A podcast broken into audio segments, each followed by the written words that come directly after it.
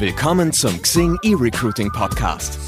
Hier stehen spannende HR-Persönlichkeiten im Fokus. Mit den besten Geschichten, Ideen und Anregungen rund um das Thema Recruiting. Wir blicken im Xing eRecruiting Podcast gerne auch mal über den HR-Tellerrand, indem wir uns mit den global galaktischeren Themen befassen. Und hin und wieder blicken wir auch in die Zukunft der Arbeitswelt. Unser heutiger Gast weiß darüber einiges zu erzählen. Mein Co-Moderator Markus Mehrheim und ich begrüßen heute Frank Thelen im Xing eRecruiting Podcast. Hallo Frank. Hallo, vielen Dank, dass ich bei euch sein darf. Hallo Frank, äh, grüß dich, schön, dass du bei uns bist. Bevor wir einsteigen, äh, gibt es auch für dich den, den Klassiker, würde ich fast sagen, und zwar unsere fünf Fs, die fünf verfänglichen Fragen für Vorreiter. Und ich würde dich jetzt bitten, einfach mal diese Sätze zu vervollständigen. Und zwar, als Kind wollte ich werden. Äh, Tischtennisspieler oder Tischtennisprofi. Okay. Die Schulzeit war für mich grausam. Mein schrecklichster Job war? Oh, mein, eigentlich habe ich immer gerne gearbeitet, aber wahrscheinlich Kellner. Mein bisher intensivster Moment im Job war? Ähm, als ich meinem Team mitteilen musste, dass äh, das Unternehmen, das ich geführt habe, insolvent ist. Hm. Und die letzte Frage, ein moderner Arbeitgeber zeichnet sich aus durch.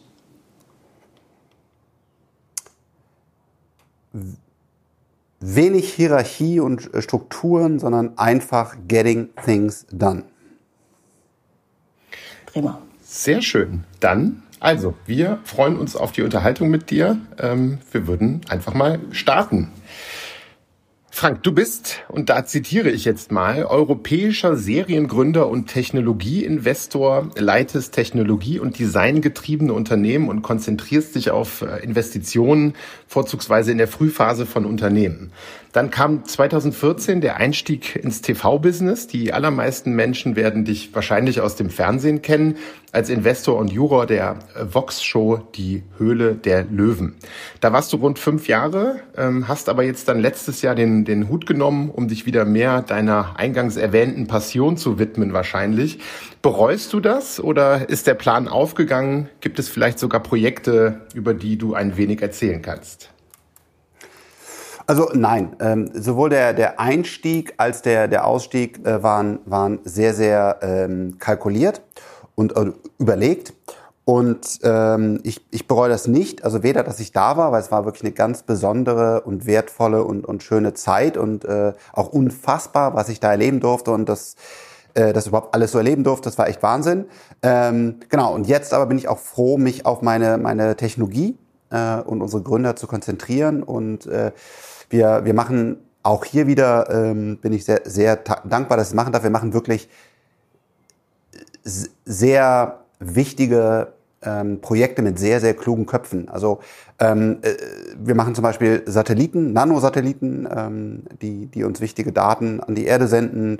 Äh, in, äh, in München dürfen wir ein Team unterstützen, was einen elektrischen Jet baut, ein Flugzeug, was wirklich äh, das Reisen äh, wie kommen wir von A nach B, revolutionieren wird. Wir machen Energiespeicher, äh, wir bauen mit künstlicher Intelligenz, äh, optimieren wir Logistiken, wodurch CO2 eingespart wird. Also wir haben wirklich extrem helle Köpfe in unserem Portfolio und dürfen an relevanten Themen arbeiten und das macht mir einfach echt Spaß. Du bist Geschäftsführer der Risikokapitalfirma Freigeist Capital GmbH. Die wurde 2009 gegründet und auf deiner Webseite beschreibst du dich selbst als Seriengründer. Tatsächlich geht deine erste Gründung, äh, sofern ich das jetzt richtig gelesen habe, auf das Jahr 1994 zurück. Da warst du 18. Ich wusste zu dem Zeitpunkt nicht mal, was ich studieren wollte. Ähm, erzähl mal, woher kommt diese Leidenschaft für das Gründen? Ähm, ich wusste nie, dass ich Gründer bin.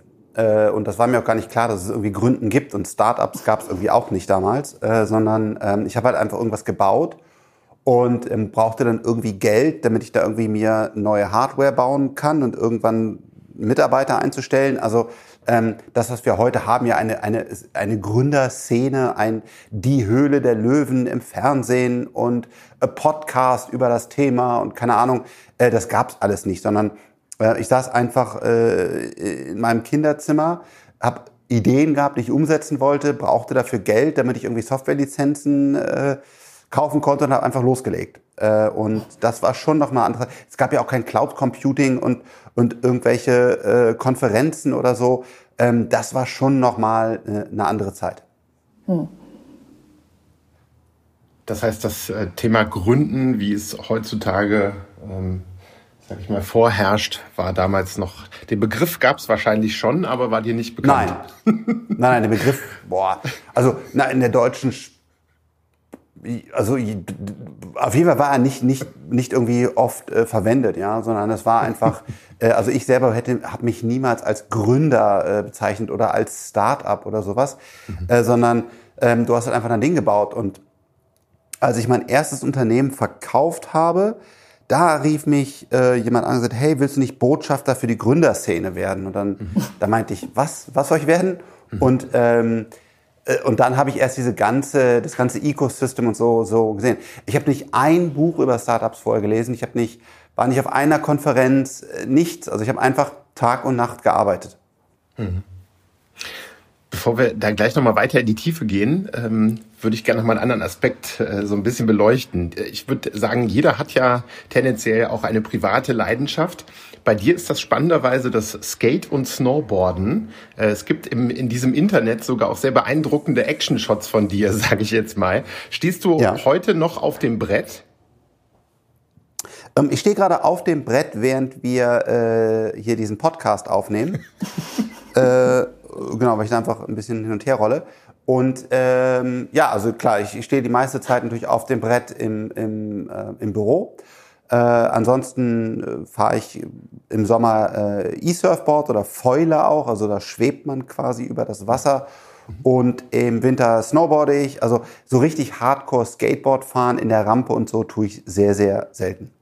Ja, es ist auch manchmal schwierig dann für die Knochen oder auch Muskeln. Also von daher Ja, genau. Das Snowboarden äh, ist deutlich, äh, deutlich einfacher und, und äh, knochenschonender, als jetzt wirklich äh, Hardcore Street oder, oder Halfpipe zu fahren. Mhm. Und ähm, E-Surfboard im Wasser so oder so, das, das hoffe ich, dass ich das noch viele Jahre machen kann. Foiling ist ein bisschen trickier, weil man da so, so, so, so einen Meter oder so über dem Wasser schwebt und wenn man mhm. ähm, dann das Gleichgewicht verliert, dann wird es manchmal ein bisschen, bisschen gefährlich. Aber äh, ja, also Skateboardfahren, muss ich sagen, ist vorbei. Ja? Also dafür bin ich, äh, also selbst verrückterweise nach 30 oder so, wenn man dann richtig hardcore fahren will und da irgendwie äh, zehn Stufen Kickflip runterspringen will, das ist, äh, also die, die Knochen werden einfach spröder. Also das ja, ist nicht... Ja. Äh, ich habe letztens noch einen Bericht gelesen über, über Tony Hawk, der, glaube ich, mit über 50 jetzt noch äh, das macht, aber der hat wahrscheinlich auch andere Veranlagungen wahrscheinlich. Ja, das ist natürlich auch seine, genau, das ist natürlich auch sein Leben und sein, seine, seine, seine Fokussierung. Ähm, und äh, er fährt ja Halfpipe. Äh, das geht noch ja. von den Knochen her, wenn man das echt gut kann.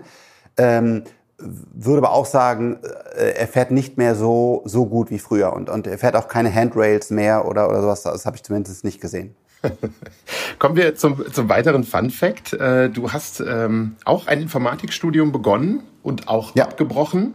Ein anderer ja. bekannter Gründer, Lars Hinrichs, seines Zeichens Gründer von Xing, im Jahre 2013, ähm, hat nämlich genau das Gleiche gemacht, also auch sein Studium abgebrochen. Ist das Zufall oder ist das eher ein Zeichen dafür, äh, dass äh, ein Studium im Prinzip mit dem Gründergedanken nicht wirklich zusammenpasst?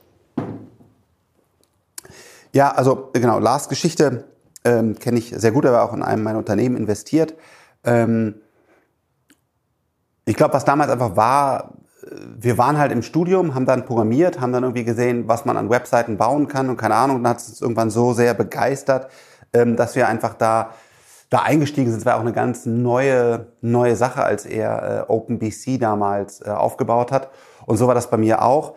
Ähm, es gibt natürlich auch ganz viele, äh, ich glaube, Bill Gates hat es auch abgebrochen und so.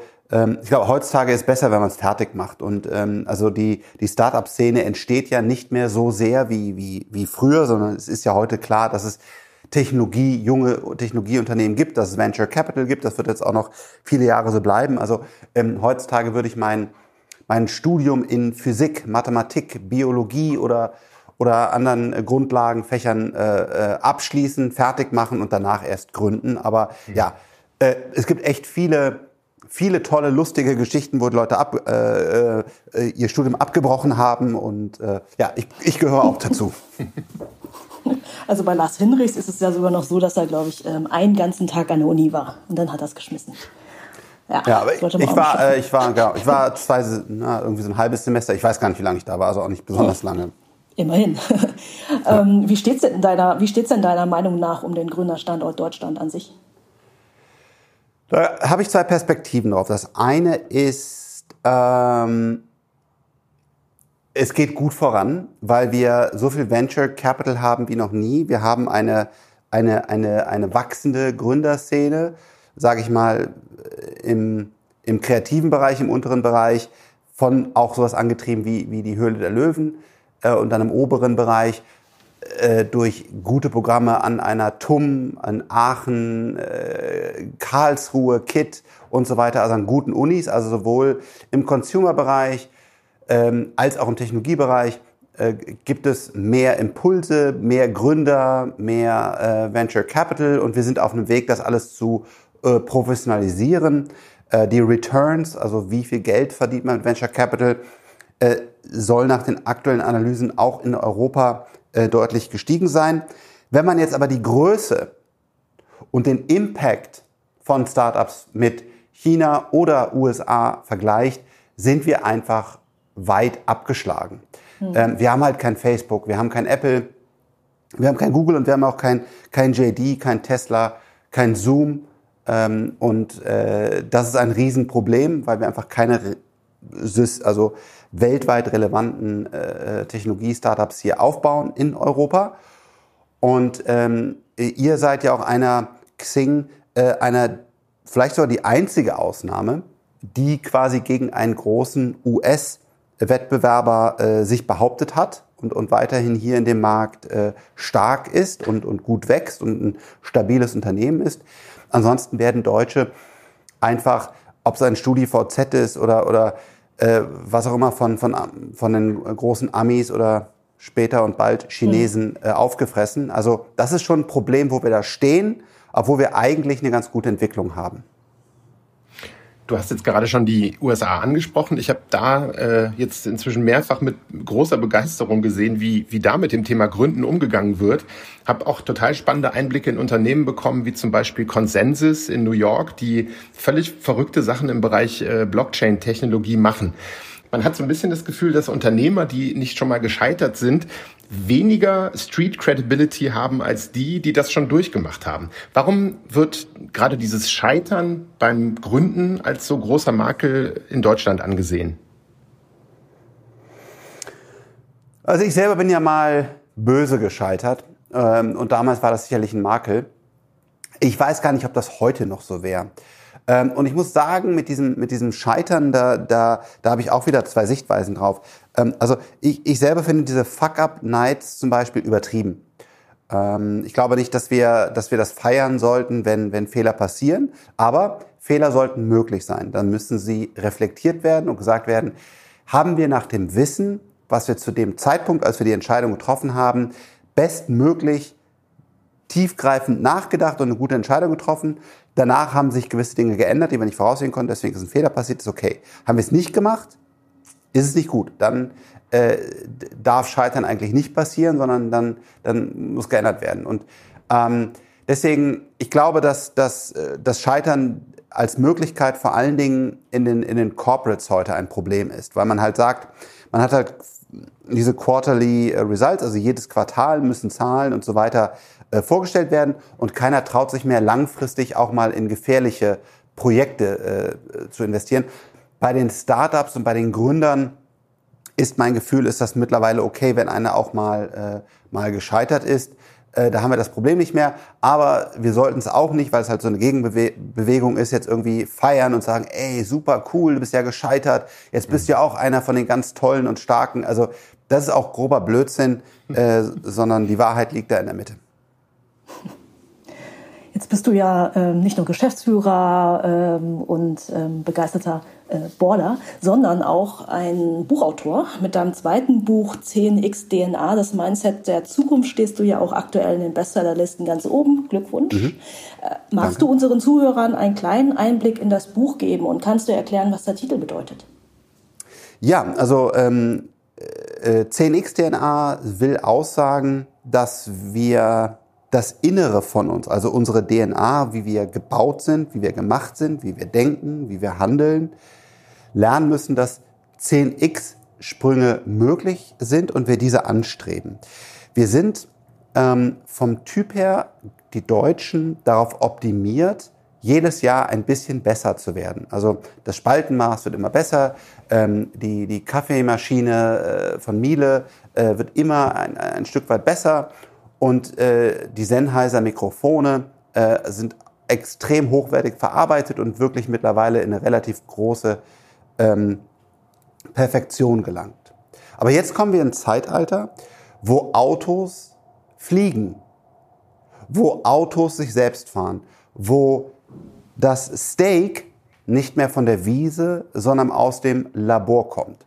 Und das heißt, wir müssen lernen, nicht immer nur das Bestehende schrittweise und ein bisschen zu optimieren, was auch zu tollen Ergebnissen führen kann, sondern dass wir unsere 10x DNA entdecken, dass wir sagen, wie können wir als Deutschland, als Europa out of the box denken? Wie können wir eben nicht sagen, wir, wir fördern eine Bahn, die auf Schienen fährt, mit dem gleichen Konzept aus dem Jahre 1822, sondern wir fördern eine Hyperloop. Ähm, das ist auch ein Transportmittel für Personen, ähm, kann aber mit deutlich weniger Energie deutlich schneller, nämlich 1000 km/h fahren und kann auch noch an jeder Milchkanne anhalten, ohne dass die Zeit Frankfurt-München oder Berlin-Frankfurt oder was auch immer darunter leidet. Also einfach eine völlig andere Dimension und das müssen wir lernen ähm, zu, zu denken. Deswegen habe ich ist der Untertitel das Mindset der Zukunft. Das beschreibe ich in dem Buch. Wie denkt ein Jeff Bezos, ein Elon Musk? Wo kommt eigentlich 10x her? Das kommt nämlich gar nicht aus dem Valley, wie man das vielleicht zunächst vermuten mag.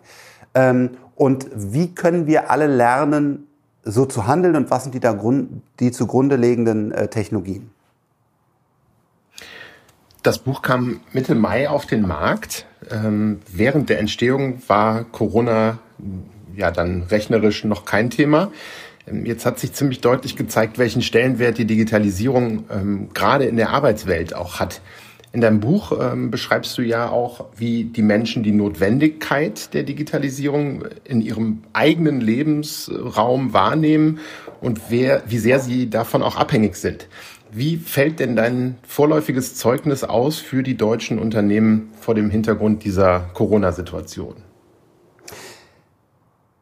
Ja, also erstmal, ähm, Corona war ein Thema. Also während wir noch in der letzten Korrekturphase waren, war, war Corona klar. Und wir haben uns überlegt, nehmen wir das mit ins Buch auf. Und wir haben uns dagegen entschieden, weil das, was wir da beschreiben, einfach nur nochmal bestärkt hat. Das ist ja auch ein Buch, was hoffentlich noch in zwei, drei Jahren äh, Relevanz hat. Äh, und haben einfach gesagt, das ist genau das, was da passiert jetzt. Das, das, das beschreiben wir ja und genauso auch diese Lösungen über CRISPR, AI und so weiter. Also haben gesagt, wir nehmen es nicht auf, es war eine, war eine ähm, bewusste Entscheidung. Mhm. Und wie beurteile ich jetzt den Umgang der Deutschen äh, mit dieser Krise? Ja, auf der einen Seite sehr gut, weil wir haben gelernt zu digitalisieren auf einmal. Auf einmal waren die Budgets da, der Wille war da.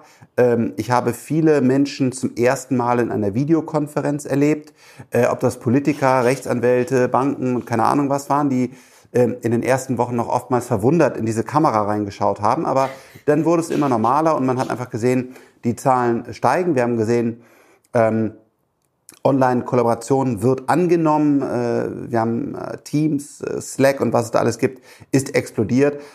Auch, auch wir haben Software in dem Bereich, wie zum Beispiel Scanbot oder Central und, und haben dort sehr, sehr starken Wachstum verzeichnet. Und es waren Budgets da für die Anbindung. Also ich habe auch mit ganz vielen Telcos gesprochen. Äh, Projekte, die jahrelang geplant wurden, wurden auf einmal bewilligt und, und die, die Mitarbeiter haben schnelle Internetverbindung bekommen. Also wir haben hier einen Digitalisierungsschub äh, gesehen, der sehr, sehr gut ist, auch im Schulbereich, äh, wo Verena Pauster das Ganze ja wirklich äh, hervorragend äh, voranbringt. Also hat funktioniert. Problem, wir haben wieder nur amerikanische Software eingesetzt, weil es ja gar keine deutsche gibt. Also natürlich gibt es einen Teamviewer, natürlich gibt es ein Central und andere Lösungen. Aber wenn ich jetzt gucke, was ist wirklich relevant und was ist da eben in diesem Milliardenbereich passiert, dann ist es halt eben Microsoft Teams oder Zoom oder äh, Dropbox oder, oder was auch immer, was da profitiert hat. Das heißt, wir müssen unsere eigene äh, Softwareindustrie dringend voranbringen, damit wir auch an dieser äh, Digitalisierung auch hier an der Wertschöpfung partizipieren.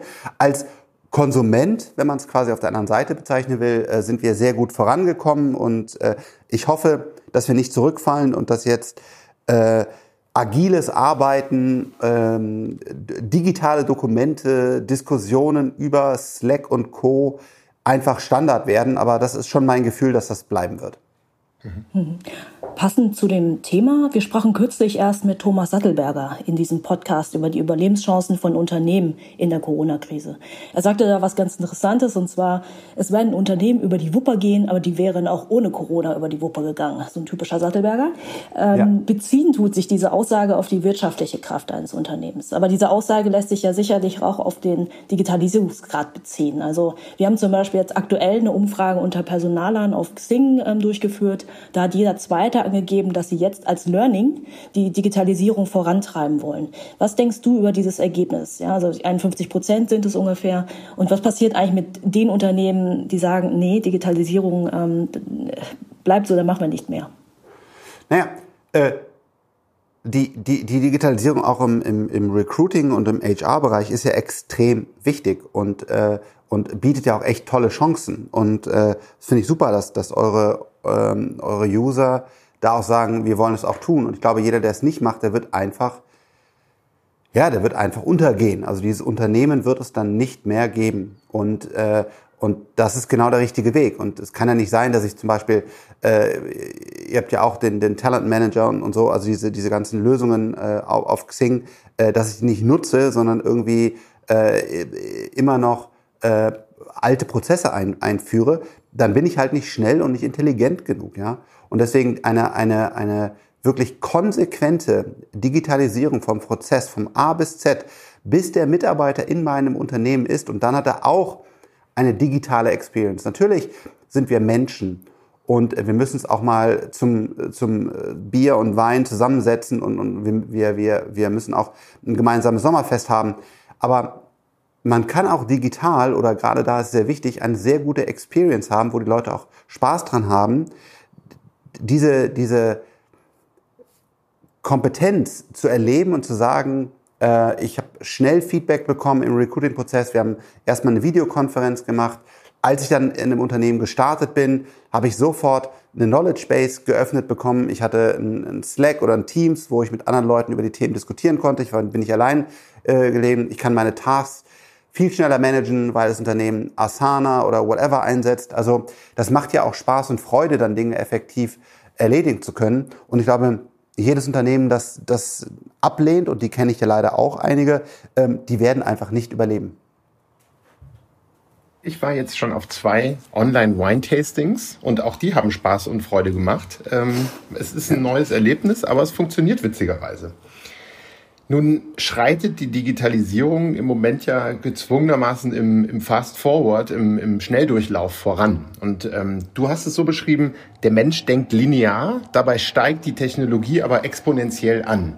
Jetzt prasselt es natürlich auch geballt, du hast es ja gerade schon beschrieben, auf die Unternehmen ein. Wie kann denn da zum Beispiel der schwäbische familiengeführte Schraubenhersteller mithalten? Oder geht der unter, weil der es einfach nicht schafft zu digitalisieren? Also erstmal, es mag auch immer noch einzelne Unternehmen geben, die ohne Digitalisierung überleben. Ich weiß nicht, ob das ein Schraubenhersteller ist, wahrscheinlich nicht, aber zum Beispiel ein Restaurant, ein, ein äh, Hotel, ein, aber auch nur wieder ein kleines Hotel oder äh, eine, eine gute Arztpraxis oder Massagepraxis oder also es gibt sicherlich immer wieder einzelne Themen, die werden, die werden äh, auch ohne Digitalisierung überleben. Aber reden wir jetzt mal über 98 Prozent der, der, der Unternehmen oder 95 Prozent der Unternehmen, die, die müssen digitalisieren, ansonsten gehen sie unter. Was kann der schwäbische äh, Schraubenhersteller tun? Äh, Im besten Fall hat er einen Sohn oder eine Tochter. Das sehen wir ja gerade in den Hidden Champions. Also das sind ja die, die, der Mittelstand, der in Nischen Weltmarktführer oftmals auf dem Land aufgebaut hat.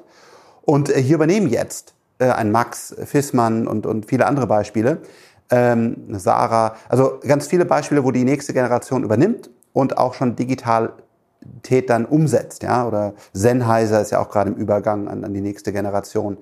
Ähm, das muss dann passieren. Oder die aktuelle Generation muss halt stark umdenken, aber da muss man fairerweise sagen, wenn man seit 30 Jahren Schrauben so hergestellt hat und nur mal mit seinen Zulieferern per Fax kommuniziert hat und äh, nicht in Echtzeit irgendwelche Schrauben auf irgendwelchen Marktplätzen angeboten hat und äh, äh, EDI-Schnittstellen angebunden hat, kann man das trotzdem lernen. Aber mein Eindruck ist, ähm, Oftmals ist es leider nicht mehr der Fall. Wenn, wenn, wenn ich jetzt mal, mal sage ich mal, 60 bin und ich muss irgendwie von der, von der ganzen Technologie, die wir heute haben, in eine komplett andere Welt eintauchen, weil die Welt eine andere ist, ähm, dann werde ich mich, glaube ich, auch zurückziehen und sagen, ich hatte, hatte äh, viel Spaß, habe viel gelernt und, und äh, jetzt ziehe ich mich auch zurück. Weil ich, ich habe ich hab ja auch in mir nicht die unendliche Flexibilität, äh, wenn ich schon 40 Jahre gearbeitet habe, alles nochmal neu zu denken. Also da muss halt jedes Unternehmen für sich sehen, kann die aktuelle Führungsmannschaft diesen Umschwung leisten oder muss ich sie ergänzen oder schlimmstenfalls sogar ersetzen? Mhm. Wir kommen nochmal zu deinem Unternehmen ähm, Freigeist Capital zu sprechen. Du bist ja auch Arbeitgeber quasi damit. Ähm, magst du unseren Zuhörern einen kurzen Einblick geben? Ähm, wie viele Mitarbeiter seid ihr? Wie ist die Firma aufgebaut und worauf genau spezialisiert ihr euch? Ja, also ähm, ich fühle mich nicht mehr so richtig als Arbeitgeber, ähm, weil das eine der, der ähm, auch der großen Entscheidungen für mich war.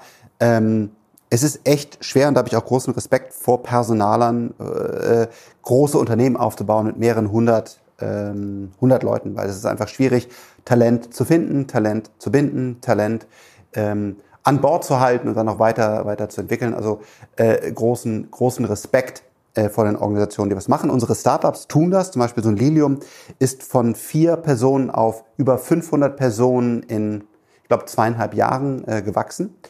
Äh, wir selber bei Freigeist haben nur, wir sind irgendwas zwischen 12 und, und 15 Mitarbeitern. Das ist noch sehr überschaubar, das ist sehr familiär und ähm, wir haben jetzt auch keine riesen HR-Prozesse und so weiter, sondern ähm, das ist schon, wir haben eine sehr, sehr geringe äh, Fluktuation. Also wir sind hier ein Team, äh, was, was zusammenarbeitet. Äh, die, die fünf Partner, äh, gerade mit den anderen zwei arbeite ich seit 20 Jahren zusammen. Also das ist alles sehr, ja, sehr vertraut. Äh, nicht der klassische HR-Prozess, den wir natürlich in unseren Startups äh, täglich begleiten, weil da ist es einfach für uns Standard, äh, von drei oder vier Personen auf mehrere hundert Personen innerhalb von, von, von zwei, drei Jahren äh, zu wachsen. Und dann äh, ist es einfach eine ganz große Herausforderung. Wann ziehe ich welche Strukturen ein? Äh, OKRs, äh, was auch immer ich wo, wann zu richtigen Zeitpunkt mache, wann bin ich, schieße ich übers Ziel hinaus, weil ich dann auf einmal zu viel Struktur habe, aber noch gar nicht genug Leute. Wie finde ich das Talent? Also ähm, HR ist eine, eine der größten und zentralsten Herausforderungen in unseren Startups. Mhm. Ähm, du hattest es vorhin erwähnt, ihr nutzt ja auch den Xing Talent Manager noch nicht so lang. Ähm, das ist unser, zur Erklärung, das ist unser Tool zur Identifikation und direkten Ansprache von potenziell passenden Mitarbeitern. Ähm, wie habt ihr denn bislang Mitarbeiter rekrutiert und welche Chancen seht ihr in der Nutzung dieses Tools Xing Talent Manager? Also äh, wir haben ja bisher, wir ähm, lernen gerade HR auch für uns, weil, weil wir bei Freigeist ein bisschen wachsen wollen und noch drei, vier Leute einstellen wollen, was für uns schon, schon viel ist, weil wir ja eigentlich ein sehr kleines Team sind. Und ähm, haben dann äh, für den, uns für den Xing Talent Manager ähm, entschieden, weil er einfach Effektivität bringt. Also äh, ich kann natürlich auch Leute manuell anschreiben und, und, und äh, kann das alles tun, aber dieser Talent Manager ermöglicht mir halt, äh, die Profile äh, gezielter zu finden, äh, schneller einen Überblick zu bekommen, eine Eigenschaft wie, äh, sucht er eigentlich gerade einen neuen Job und das ganze Prozessmanagement, also hat er mir auf meine Anfrage geantwortet und so weiter zu optimieren. Und äh, deswegen haben wir uns jetzt dazu, äh, dazu entschieden, den einzusetzen. Und äh, der andere Grund war, dass ich teilweise jetzt in Spitzenpositionen, also wenn wir einen CTO suchen oder sogar auch manchmal einen CEO, weil, weil wir weil das Unternehmen so stark gewachsen ist, gewachsen ist dass der Gründer äh, intern andere Aufgaben äh, wahrnimmt. Ähm, dann bin ich selber im Recruiting mit drin, mit den Personen mhm. und nutze dann auch gerne den, den Talent Manager, um mir eine Übersicht äh, zu schaffen, wer, wer am Markt gerade möglicherweise auf diese Position passen würde. Mhm. Cool. Das sind dann auch tatsächlich die Jobprofile, die ihr sucht, also ziemlich High Class oder ist das für die gesamte Breite? Wir suchen eigentlich nur nur äh, Führungsebene. Mhm. Äh, also wenn ich involviert bin. Also wir haben natürlich auch ganz viele andere an, an, ganz viele andere Stellen. Äh, glaube ich, auch sehr, sehr viel spannende Stellen. Aber wenn ich jetzt äh, persönlich involviert bin, dann, dann ist das, das das Executive Team oder bei, bei uns in Freigeist. Aber das sind dann zwei, drei Stellen, die wir vielleicht mal aufbauen, weil Freigeist wird nicht stark wachsen. Das ist nicht unser Konzept, sondern unsere, unsere Startups wachsen. Und auch wenn sie wachsen, ist es manchmal so, dass äh, bei, den, bei den Gründern äh, auch selber der Wunsch ist und sagt, hey, ich kann das Unternehmen auf 100 Personen führen, ich kann das Unternehmen auf 10 Millionen Umsatz führen. Wenn die jetzt sagen, wir reden über 500 Personen und wir reden über, über, über äh, mehrere hundert Millionen Umsatz, dann bin ich nicht der richtige Typ dafür. Ich möchte gerne zurück in die Produktentwicklung oder, oder andere Aufgaben im Unternehmen wahrnehmen.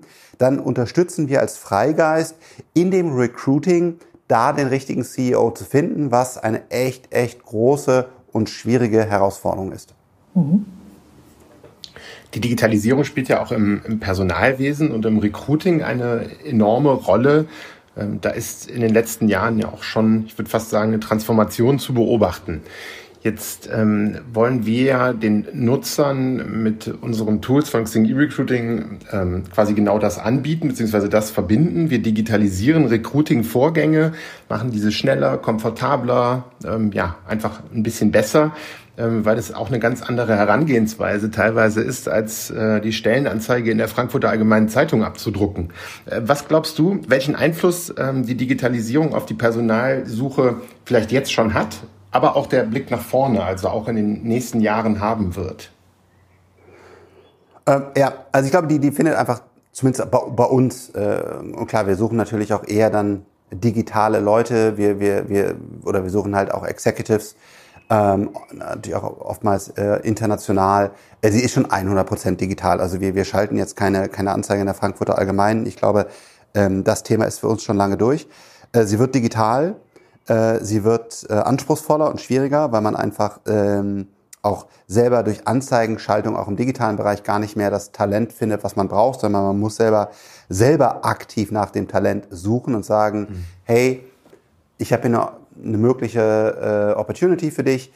Das ist die Position. Magst du mich mal treffen? Äh, darf ich dir das mal vorstellen? Also ähm, gerade in dem in dem Bereich, in dem wir äh, aufbauen, äh, kämpfen wir für das, äh, für das Talent und müssen das überzeugen davon, dass es eine gute Idee ist, bei uns ähm, an, an Bord zu kommen. Und ja, am Ende des Tages wird's halt wie alles. Äh, datengetrieben, intelligenter. Äh, man muss wissen, wie geht man voran. Und da hast du natürlich auch immer dieses für mich schwierige äh, Thema, irgendwann wird sogar ethisch äh, schwierig. Mhm. Wie viel Daten willst du eigentlich wo rausholen, um zu wissen, wann wer möglicherweise auch gerade auf der Suche nach einem neuen Job ist und so, ähm, da kannst du ja nachher durch, durch halt gro große Intelligenz und Plattformen und Big Data und AI auch eine Menge, eine Menge Intelligenz aufbauen. Äh, das ist sicherlich die Zukunft und da muss jeder für sich auch so ein bisschen austarieren, wie weit will man da gehen, womit fühlt man sich komfortabel. Ähm, ja, das ist aber das ist die Zukunft, so, so wird Recruiting zumindestens im, im höheren Level. Natürlich, wenn ich jetzt mhm. äh, im anderen Bereich suche, auch wo, wo, es, wo es darum geht, dass eine Stelle mit, mit, mit 2000 Euro im Monat bezahlt wird, äh, wird sicherlich auch noch eine, eine gute Zeit lang die, die klassischen Wege geben. Aber wenn es ein bisschen anspruchsvoller wird, wird es komplett digital und intelligent werden. Mhm. Apropos Ethik, äh, ich habe ja meine Bachelorarbeit über die Darstellung von Robotern in zeitgenössischen Hollywood-Filmen geschrieben. Ähm, Im Mittelpunkt vieler dieser Filme steht oft der Gedanke, dass der Roboter den Menschen überflüssig macht oder sich dessen im Zweifel einfach entledigt. Oder, das fand ich ganz, äh, um ehrlich zu sein, ganz niedlich in deinem Buch, äh, sich alternativ den Menschen als Haustier hält. Ähm, vielleicht nicht ganz so weit gesponnen, aber kann oder könnte ein Roboter besser rekrutieren als der Mensch?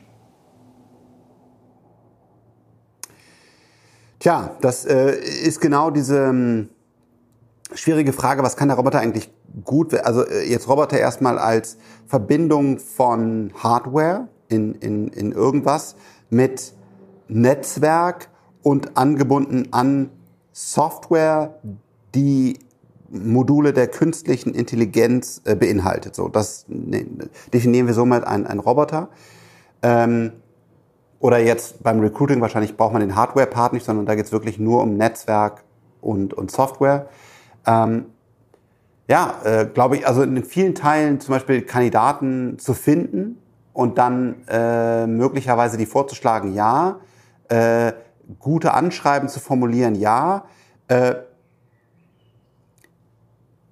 Im Closing, nein. Weil das ist, da sind, das sind persönliche Gespräche, Emotionalität, ähm, die Leute abzuholen, Vertrauen aufzubauen, denen wirklich zu erklären, was unser Startup gerade deren Mission ist und warum wir selber persönlich involviert sind und wa warum ich jetzt zum Beispiel auch persönlich dann mit den, mit den ähm, jeweiligen Executives zusammenarbeite und, und was da die Rolle ist. Das sind persönliche Themen. Und die wird man in den nächsten zehn Jahren nicht über künstliche Intelligenz oder andere Software, ähm, Algorithmen und Plattformen abbilden können. Aber die Rolle darin wird jeden Tag größer. Also die wird jeden Tag größer darin, was denn die Software, wobei sie uns unterstützt und wo wir dann die Menschlichkeit noch brauchen, dieser Teil wird einfach abnehmen. Mhm. Ja, HR und Recruiting wird menschlich bleiben. Das, das denke ich auch. Wenn wir nochmal jetzt vom, vom Abschluss quasi oder von der Anstellung nochmal einen Schritt zurückgehen in diesen Attraction-Bereich, so diese beiden Begriffe Augmented Reality, Virtual Reality. Ähm, wie denkst du, könnten diese Techniken vielleicht im Employer Branding beispielsweise zum Einsatz kommen? Ähm, Gero Hesse, ich glaube, ihr beiden kennt euch auch, äh, grandioser Typ und auch eine Größe wirklich im HR-Bereich, ist ein riesiger Fan von Virtual Reality im Employer Branding, also um wirklich diese, diese Erfahrung nochmal anders zu gestalten. Denkst du, das hat Zukunft oder ist das zu viel Shishi? Nein, ich glaube, äh, diese, die, die, die digitale Experience, die ja ganz trivialerweise bei der Website startet oder auch bei der bei der Site, die, äh, die mir sagt, äh, warum wird hier gerade eingestellt, wie ist das Team, was gibt's für Benefits und so weiter, äh, ist extrem wichtig. Und wenn man dann auch über äh, Wege wie äh, VR oder, oder, oder auch andere äh, digitale neue Technologien äh, zeigt, was was erwartet einen, was das Besondere an, an, an diesem Unternehmen, an dem Produkt, an dem man arbeiten wird, äh, macht das absolut Sinn. Äh, und das auch bei Social Media so. Ich glaube, die Leute schauen heute darauf, wie gibt sich das Unternehmen denn auf Social Media? Äh, und ähm, das, das wird, äh, wird einfach immer wichtiger und immer größer. Auch mal ganz trivial angefangen bei Videoaufnahmen. Also ganz viele Unternehmen haben, investieren nicht in professionellen Video-Content, ähm, professionelle Fotos, professionelle Texte. Da fängt es ja heute schon mal an, dass das oftmals fehlt. Also ja, und auch VR wird da nachher eine Rolle spielen. Mhm. Hm. Prima. Frank, ähm, super cool mit dir äh, sprechen zu dürfen, aber leider müssen wir jetzt bald zum Ende kommen. Ähm, ich bedanke mich auf jeden Fall für deine Zeit. Genau, und wollen dich aber natürlich nicht so ganz ähm, ohne eine letzte Herausforderung ähm, von der Leine lassen, hätte ich fast gesagt. Eine letzte Bitte ja. haben wir. Ähm, vervollständige doch bitte noch einmal diesen Satz. In meinem Job möchte ich das noch erreichen. Einen bedeutenden Technologie-Champion aus Deutschland heraus aufbauen. Da sind wir gespannt. Absolut. Super. Vielen Dank auch von meiner Seite, Frank. War echt gut. Können wir jetzt öfters machen. Vielen Dank auch an unsere Zuhörer. Wenn Sie noch mehr von uns hören möchten, dann folgen Sie unserem Podcast auf iTunes, Spotify, Soundcloud und damit herzliche Grüße und bis zum nächsten Mal. Tschüss. Tschüss. Vielen Dank. Ciao, ciao.